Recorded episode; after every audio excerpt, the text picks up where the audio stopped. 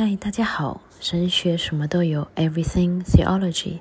今天我想要跟大家谈一谈有关于战争状态的某一种心灵，或是战争状态的一种人生，或是某一种人格。那今天想要介绍的是革命诗人王白渊，他的诗集《我的诗并不有趣》，My poetry is not interesting。嗯，这个战争状态的思维呢，嗯，并不有趣。他的意思是这样。那我们现在都会觉得斜杠是很帅啊，我又是这个，我又是那个，我可以同时做这个，我可以同时做那个，好像显明这个人是多才多艺。可是呢，啊，王白渊这个人呢，嗯，我念一段他的这个。他写了一首诗的，他那个时候的状态。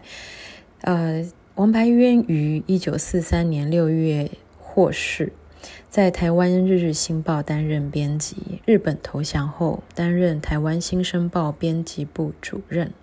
一九四六年参与成立台湾文化协进会，并担任机关制台湾文化编辑。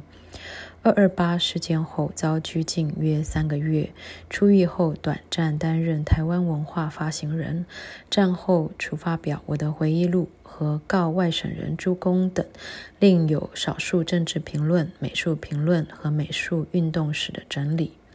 一九五零年，王白渊受台湾共产共产党员蔡孝乾案牵连，再次入狱。一九五四年出狱，于大同工业专科学校兼职。一九六三年再度系狱近一年。一九六五年病逝。王白渊因赴中国参与反日运动，被日本政府和国民政府分别关押了六年和五年。他承受的十一年牢狱生涯，在日治时期作家中是少见的。嗯，所以我们看这一篇，你会觉得目前这个文字叙述你几乎无法辨认，他好的是嗯替哪一个党做事，他的思想是。亲近谁，对抗谁？因为他仿佛一直都在一个动荡和对抗和坚韧的状态，是嗯战争状态的思维。这是我这么嗯这么样的诠释他。他有一一首诗叫《鼹鼠》，是一首隐喻地下工作者的诗。写于东京时期，原文是日文。当时他可能已经接触到这类人物或工作哦，地下工作者。哦，我们有认识什么地下工作者吗？我们可能比较认识地下乐团。呵呵呵哦，这更是他到上海以后的日常生活。这首诗这么说：埋头拼命挖土的鼹鼠，你的路幽暗曲折。你在地底构筑的天堂，却惹人恋慕。鼹鼠啊，你是受到眷顾的人，没有地面上的虚伪，也没有生命的倦怠。为了见证无上的光明，你的眼才这样细小；为了抵达希望的花园，你的路才如此黑暗。鼹鼠是地底的夜行性的鼠类，所以这个眼睛细小嘛，就好像我们知道一些深海的动物，或是一些嗯不常见光、不太需要视觉的动物，它的眼睛我们会说就可能是退化到小小的状态。可是，在它地下的工作，嗯，它所构筑的天堂，嗯，是。见证无上的光明，然后他心里面呢有一个希望，有一个盼望，是一个花园。嗯，所以呢，他惹人恋慕，他其实也是受到眷顾。那所以呢，这是一首鼹鼠。那这位战争时期，或是经过战争，或是一直在动荡，甚至常常入狱，那可能在呃这个思维。嗯，我今天刚好坐车遇到一位司机先生，他说他曾经是一个大企业的重要的主管，但是呢，他说伴君如伴虎，所以呢，他似乎也从这个主管职当中给遇到了某某的事件，或甚至是我之前谈过的，或者是人生中的惨案，或是总之呢，他啊、选择了改变他的、呃、职涯。总之呢，他现在开车，而且并不是以此为生啊，他就是开车，嗯，算是一种智趣，或是另外一种生命的实践。嗯，这个。呃，在转职呢，或者是在呃不同的切换的状态，如果是一种战争状态的时候，就或许没有我们啊、想象的斜杠这么这么的有趣。那但是呢，战争思维、战争状态，经历过战争的人，确实他们生命有一种特质。我今天思想了一下，或许是我现在这个。年纪，或是我的生命状态和我的学涯，嗯，学涯学经历，目前累积起来，我刚好最憧憬、最呃，与我的思想最为、最让我敬佩的几位学者，刚好都是战争经历过战争，或是他们的战争对他们的思维有非常显著的影响，或是启发。举几个例子。比如说，Christopher Alexander，我有提过亚历山大，他的模式语言，他就是建筑学界或是空间领域界里面的霍金，他想要找一个 theory of everything，他一直在思考生命的模式的起源，建筑空间模式，他从大自然里面去寻寻找，从非自然里面的人造构建里面去寻找。从任何任何空间的模式里面去去酝酿、去归纳。那另外一个蚂蚁学蚂蚁学者也是生命哲学家，那哈佛任教的 E.O. Wilson，他也是战争时期经过战争的人。那另外呢，伦理环境伦理学之父，刚才呃之前有提过 Holmes r o s t o n 他也是。经过战争时期的人，嗯，也曾经是牧师，然后转职成为环境伦理学的呃非常重要的一位学者，也曾经在呃爱丁堡大学的 Give a Lecture 里面啊、呃、有重要的演说，对于生命的演化转进，啊、生命的逆境，还有生命如今如此之丰富，还有精彩的。嗯，新的契机，Roston 他都有很多很很丰沛、很精彩的洞见。我们常会认识到一些很年轻，然后有很丰沛的学养的人，啊、但是年轻、丰沛学养和呃有无数的作品的人，跟这些三零年代出生或是经过战争的人，真的就有一点点的。应该说是非常显著的不同。那另外一个例子呢？C.S. Holling 是加拿大的生态学家。Holling 的他的韧性的理论 （resilience） 是影响我非常之大。从我在伯克莱时期，这么多年来，我脑中就一直在想他这个韧性，所以以至于我的博士论文、硕士论文，以至于我接下来的写作，都深深的受到他这个韧性的 resilience 的这个影响。他也是战争经历过战争的人。那另外神学上影响我非常大的莫啊，莫特曼的神学，他的哦圣灵论，他的生命的圣灵论，他的著述当中，你都可以看受看看到他这个曾经成为战俘的这个经历，对他的生命里面的创伤打击，和他对于生命和圣灵和神圣的工作的这个重大的启示。另外，在考古界里面，这个伊格尔西罗，呃，城市的考古，他其实没有活得很久，嗯，一九八几年就过世了，非常的可惜。但是他的，他也是一个战争时期成长的一位学者，嗯，他对于城市的模型模式发展的那个形状，那个 morphology，对我来说也是非常影响深刻深远。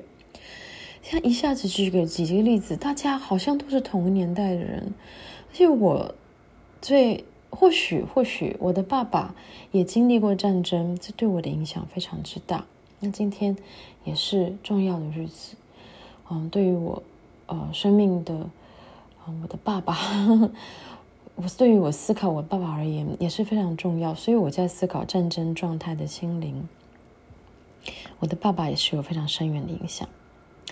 那常常提到我的爸爸呢，就是他跟王白渊有一些的，嗯，类似，就是斜杠，然后在动代动荡时代之下的动荡身份，然后呃，似乎在各个领域当中也都有显著的成功之处，可是呢，又屡屡的好像在一种战争和受这个在监牢的状态。嗯，这个我神秘的这位爸爸呢，好像是精通日文，但是他都不不轻易的讲日文。那他是新加坡居民，可是呢，他拥有的是英国护照。但是我出生的时候，他并没有登记我有英国国籍，以至于后来我要去搜寻我的英国国籍的时候，我还需要找律师谈，然后。嗯，律师觉得有点点奇怪。那主要是我从我跟我爸爸的呃谈话当中呢，我认为他对于他的英国国籍是有一点问号的，就是他是清楚认知到这个白色种族主义和殖民者意识的这个存在。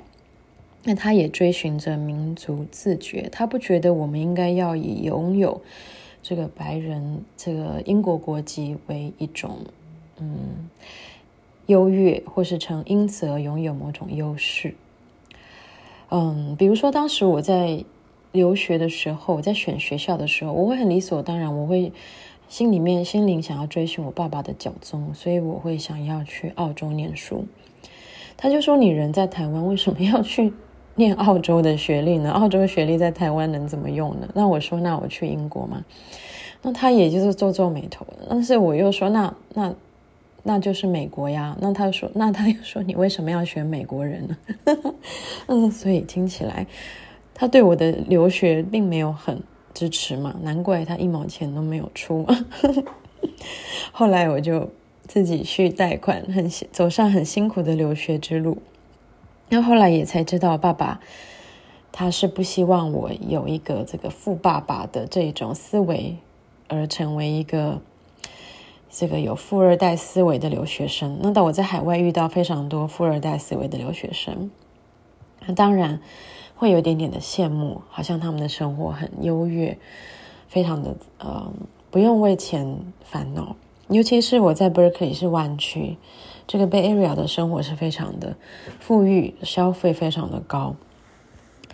那这是那题外话了。但是总之呢，爸爸他对我是有一种期待。或者是他经过这种战争时代的思维，所以他觉得这种韧性是可能是更好的吧，这是我自己后来的揣测。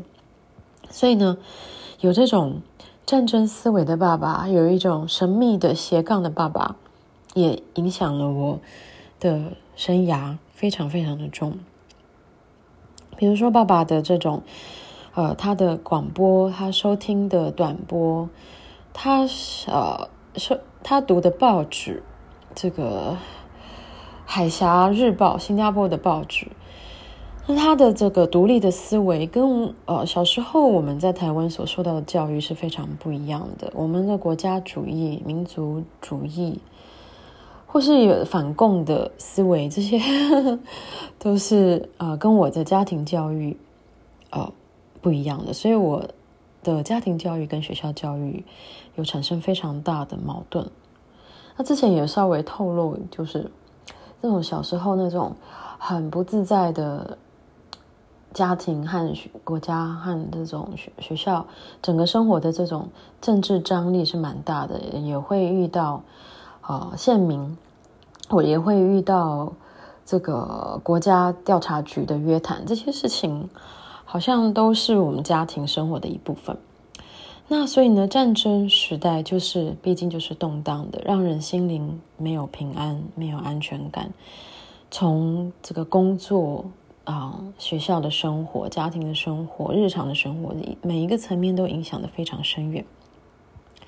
那我在英国的时候，一个非常好朋友，之前应该也有聊到，我总是不时的就会讲到爸爸，也会不时的讲到 Dorothy 这个人，就是因为 Dorothy 还是我在英国认识的一个最好的朋友，他也是经历过战争。嗯，他有一个非常幽默、非常豁达、非常 Scottish、很苏格兰式的幽默的表达方式。他都会悄悄的说：“不要让人家知道我是在伦敦出生的，因为苏格兰，嗯，是争取独立，很多很多人，很多苏格兰人是非常不喜欢 English。对，他说我 是 Scottish，不是 English。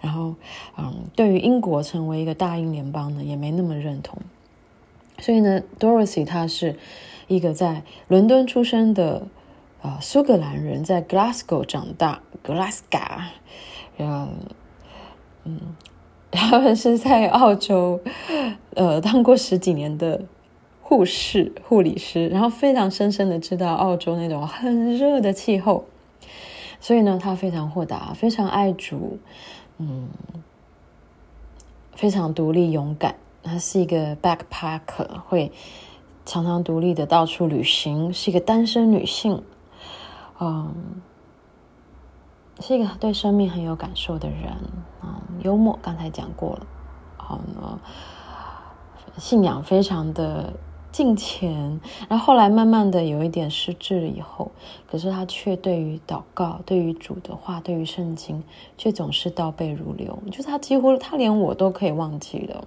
当然，我也不是什么了不起的，但是我被他忘记，我当然会有点点伤心。但是我当我知道，当我发现他对于他信仰当中的一切都如此的熟悉，没有遗忘的时候，我又为他这么的高兴。好，所以呢，讲了战争时期这么这么多的人，我们回到王白渊这位革命诗人。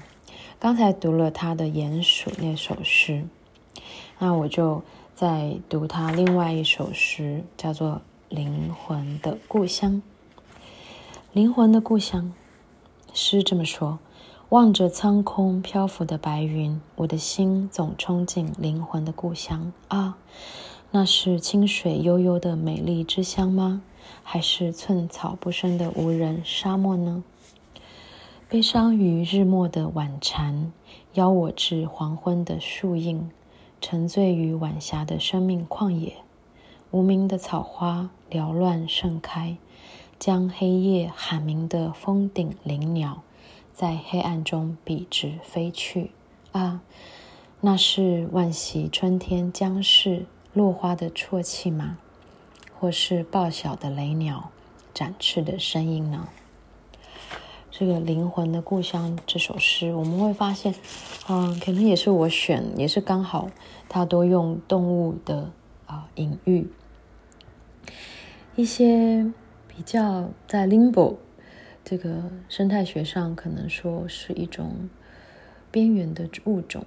嗯，它就是它不是那么的族群这么的多，或是这么的 visible，这么的显而易见，或是这么的明星。比如说鼹鼠，嗯，在地底下黑暗中的生物，可是会有卓卓越的工程能力，或是他这首诗提到的晚蝉。嗯，草花、峰顶的灵鸟，好像都是一种啊、是神圣的物种，却在嗯季节的交替，或者在这个区域当中是一种隐隐匿的存在，可是却有一种神圣生命的素质。所以呢，啊、这样子的状况，可能我们也可以说，这些生命它有着斜杠的素质。或是能够在战争状态之中保持韧性的素质吧。那下一首诗呢，叫做《给印度阿三》。这首诗让我又再一次的会提回想到我爸。我先念这首王白渊的《给印度阿三》的诗。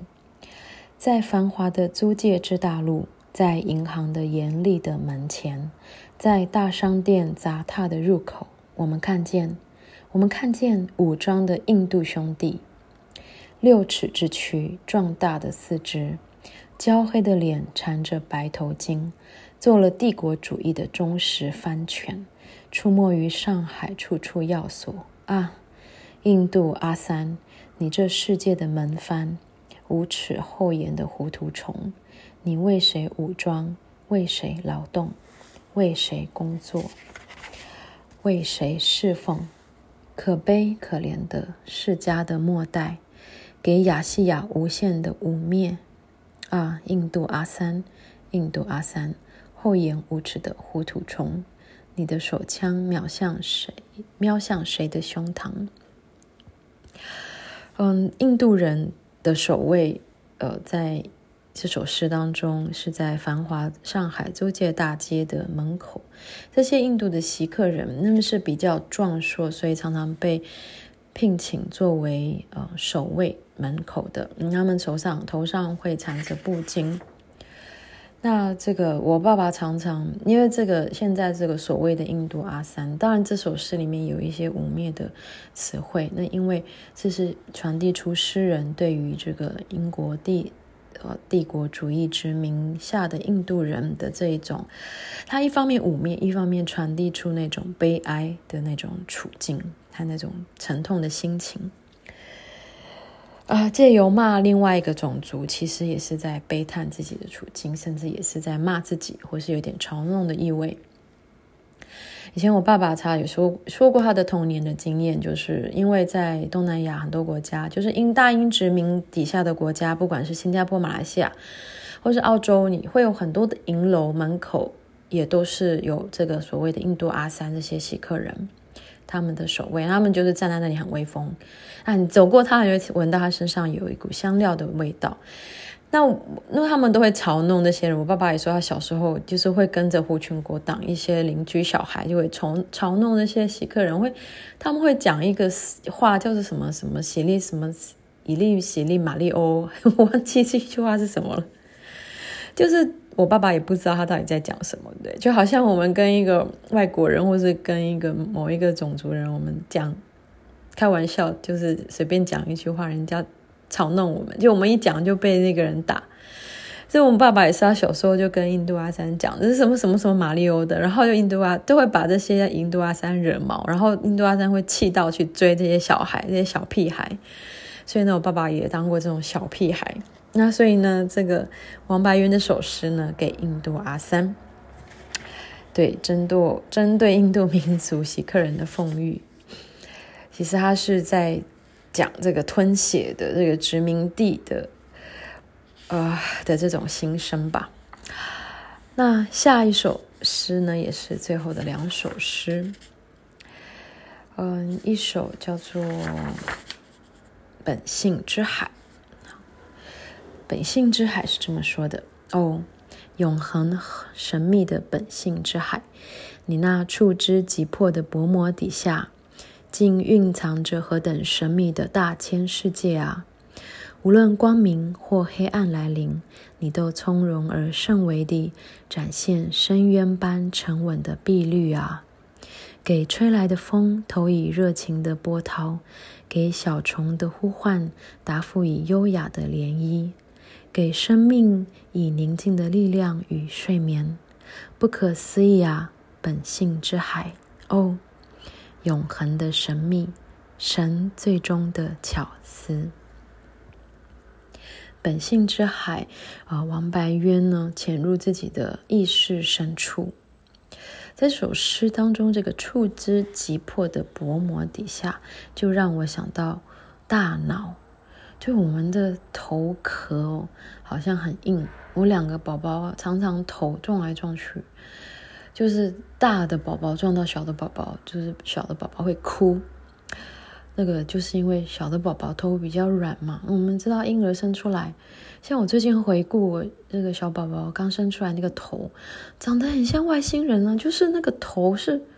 御饭团的头，我记得我那时候就跟护理师说，他的头像御饭团，怎么是三角形，就是长长的，很像外星人，真的长的，因为曾经过产道的时候，那个头就被挤 挤成长的，所以婴儿他有很长一段时间，他的头壳是软的嘛，他那个囟门还没有封住，你可以看到那个头在那里跳跳跳，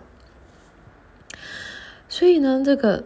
触之即破的薄膜，其实就是头壳里面的那个我们意识和我们的灵魂，这个很神秘的一种存在。就我之前写一篇文章，跟随我爱丁堡指导教授 Mark Harris 写的一篇文章，这个我们在 Science Religion 里面，我们比较没有踩踏什么神神学禁忌的这种意识，因为我们在我们大部分是科学背景的。就好像我在 Berkeley 的时候，我念那个 Environmental Planning 是科学背景的人去念的那个环境规划，那跟那个 Landscape Architecture 设计背景的人就会有不太一样，因为我们就画出来的图就没有那么的美，那个是创意比较没那么的丰沛，但是我们的科学我们会有制造出各种的理性的图表，那所以我们需要 teamwork 去合作，所以这种。呃，这种这个对于大脑，就是这种灵魂的到底在哪里呢？我在 Science and Religion 的时候，我跟 Mark Harris，我们那时候我们常常会倾向倾向一元论，就是我们的灵魂就是跟大脑是一样的生灭的。但是这个思想呢，一到神学里面，我很多人听了会这个浑身发抖，或者是。觉得很不自在，因为呃，灵魂跟身体分开，应该是一个很基本的、很大一部分的神学的基本信念。嗯，我都觉得这都是值得讨论的，因为这对于我们的死亡观，对于死亡后我们灵魂是怎么样，然后圣经怎么写，这都很值得讨论。那这个一元论的概念就是，哦，灵魂随着身体。消灭，然后等的等着，呃，一个新的、全新的创造，或是神一个全新的启示出现的时候呢，所有的人都一同的复活，那时候的意识就一同的复活，或是灵魂跟身体一同的复活，这是嗯、呃、非常 biblical 的一种说法。可是，在神后来神学的发展当中呢，就有一种说法，就是死了以后，哎，灵魂就立刻与主相聚。或者是有点像民间的信仰的那种感受，就是灵魂还会在地上一阵子，或者灵魂会在炼狱中一阵子，等等。就总之有这个世界观非常的多元。好，这个是我多讲了。总之呢，在刚才这个触之即破的薄膜底下，就是讲说我们的头壳底下有一个非常神秘的大脑。所以在这个医学里面呢。这个非常非虽然我们的人体里面都是神秘的，可是神秘当中也有神秘之神秘，就好像神圣里面也有 Holy of Holies，有这种最高等级。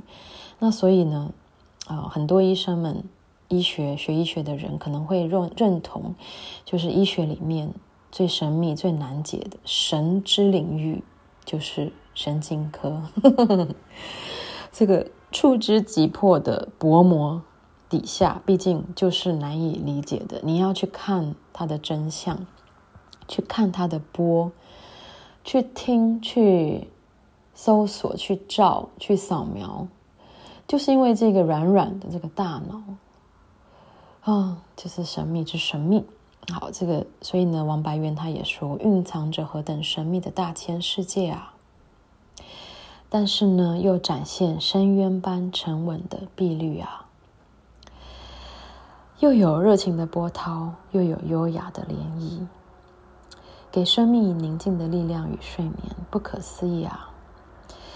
所以这个是给人一种 awe and wonder。当我们思考生命的创造和起源的时候，不管你是从创造，还是从很非常无神论的观点出发，你都还是会。不禁的起鸡皮疙瘩吧，无论是无中生有那个一个爆炸，还是怎么样的，突然有了生命，你还会去，你还是会在那个真空里面感到屏息。毕竟呢，这就是永恒的神秘，神最终的巧思。我们不知道王白渊他的呃信仰是如何，他看似在。呃，各个党派、各个思想里面都有一个抗拒的思维，他抗拒着压迫，他追寻着纯真、纯粹。在我们的另最后一首诗呢，我们会可以看见他生命的这个战争状态底下他的追寻。他说：“我的诗并不有趣，就好像我们觉得斜杠的人呢，哇，多才多艺，你的生命生活太充实了吧？你白天是什么，晚上是什么？然后你。”你又是医生，又是音乐家，又是画家，又出书，然后又是爸爸。好，但是呢，王柏源说我的诗并不有趣。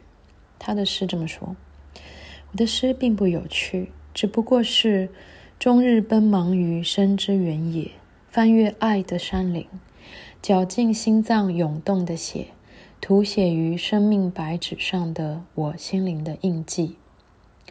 我的诗并不有趣。只不过是在人生的沙漠间不断徘徊，拖着沉重的脚步，惊艳于夜里绽放的无名花朵，我心灵的记录。我的诗并不有趣，只不过是啃食古今智慧的果实，在人类的悲哀中偶然回到世界如新的童真瞬间，我心灵的残余。好，这首诗到这边，我的诗并不有趣，嗯，只不过是在人类的悲哀中回到世界如新的童真瞬间。最近我看到这个中正纪念堂的一些新的设计案，其实这这个新的设计案呢，就是重点在于打破威权时代的这一个威权的统治。和那个中正庙的那个雄伟或威武的建筑，所有这种轴线，其实如果您去听一下，或是看一下夏铸九老师的文章，听他的讲这个讲课，他就正正的有词，非常帅气的抓，一边抓头一边讲希特勒或者是。哦，罗马，你讲出任何一个威权的时代，非常恢宏、辉煌的文明，任何的皇帝，他都会把他的城市拓展得非常的有明确的轴线，让人震慑于这个政权的威武。嗯，当然，现在在反省的时候，在我们这个后现代思潮，当我们追寻的是多样性，哦，和变动，我们在颂赞着。uncertainty 和不可确知的时候呢，我们对于这种过于明确的轴线导向一个思想、一个主义、一个力量的时候，我们会觉得毛骨悚然。也因此呢，这个中正庙、中正纪念堂的改建，和一直一直刺激着建筑学、景观学、都市设计等等的啊。设计敏感的细胞，所以大家呢会有各种设计案，主要就是想要去打破它的格局，打破它的轴线。那这当然没有不好，这就是说一种 paradigm shift，我认为是一种典范的转移。我在学生时代也做过椰林大道，啊，最近椰林大道出车祸，我也非常的觉得很很难过。那个椰林大道。嗯，它就是有明确的轴线，它也象征着日本帝制时代的大王椰子树所这个拓出来的一种啊、帝国大学嘛。对，如果我们去看日本东京地大，就会觉得很迷你、很优雅，不会像台大这么的恢宏的气势。那就毕竟是。呃，日本来在台湾就发现这个土地比较大，比较可发挥，所以把台台湾大学创建成这个样子。所以我之前也曾经设计过椰林大道，因为我们大家都会在那里面弄很多曲线，或是打破那个轴线的动线等等的，就是我也做过这种疯狂的事情。但是呢，我想要说呢，这毕竟就是一种战争时代的思维，战后呢。你去看那个包豪斯，或是许多战后的艺术思维，常常就是要创新，呃，是前卫的。嗯，他这个创战争时期是非常 chaotic，一团线非常的曲折，非常的斜杠。你可能是这个党，又是那个党，你可能在地下工作，你又在地上拥有某一个地位，然后你可能是特务，然后你可能是。双面、三面、四面间谍，你看每个人都很斜杠。你是妈妈，然后你同时又是这个情妇，哈哈，随便举例子。嗯，这个可是战争之后呢，其实人会希望能够前卫，希望简单，希望返璞归真，从曲线导向直线，或者从直线导向曲线。总之呢，追求着一种新。那王白渊呢，他的这首诗呢，也就是呢，嗯，啃食古今智慧的果实，在人类悲哀中偶然回到世界如新的童真瞬间。他觉得他的诗并不有趣，但是呢，他在回到世界如新，一切都是变新的了。在这童真瞬间呢，他就能够写诗了。嗯，这边我就最后有点回应，用两个经文。第一个是《创世纪》第八章十一节，在圣经里面的第一个中文“新”的这个字的出现，这个是在挪亚，嗯。这个洪水毁灭大地之后呢，到了晚上，鸽子回到他那里，嘴里叼着一个新碾下来的橄榄叶子，挪亚就知道地上的水退了。所以呢，歌词呢带来一个新的消息，就好像王白渊用这些生命中可以看见或是看不见的动物来象征着生命新的契机。这个新碾下来的橄榄叶子象征着战争状态。毁灭的世界已经过去了，新的世界要到来。可是这个新拧下来这个希伯来字呢，哈哈，就是整本圣经的这个 taraf 这个字又只出现了一次而已，所以呢，它就是一个玄很玄的一个字。那我们找另外一个新，在以赛亚书四十一章一节啊，这边呢这一节呢也送给现在在战争阴影之下的宝岛 Formosa。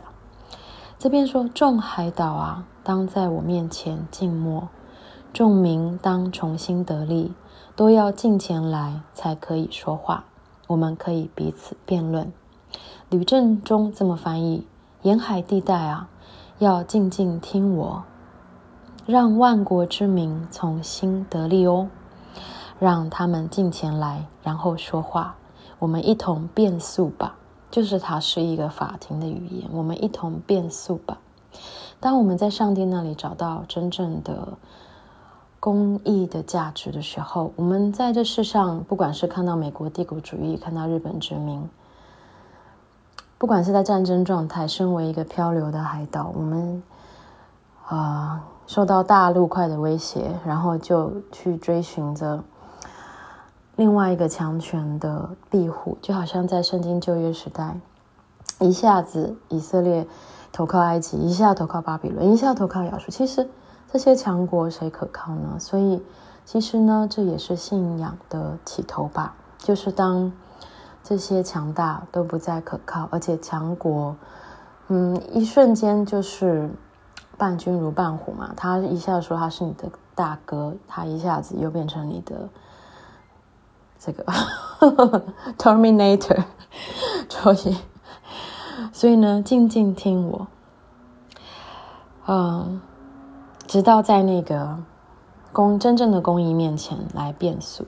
所以啊，今天呢，介绍革命诗人王白渊，我的诗并不有趣，就看似斜杠，可是呢，其实非常艰辛。那看似艰辛呢，又在。深渊当中仰望着一种神圣和期待着新的契机，如童真童稚般的啊、喜悦，在那瞬间可以让我们写诗。好，今天呢，所以这个神学什么都有呢，就献给每一个人。讲到这边，谢谢，拜拜。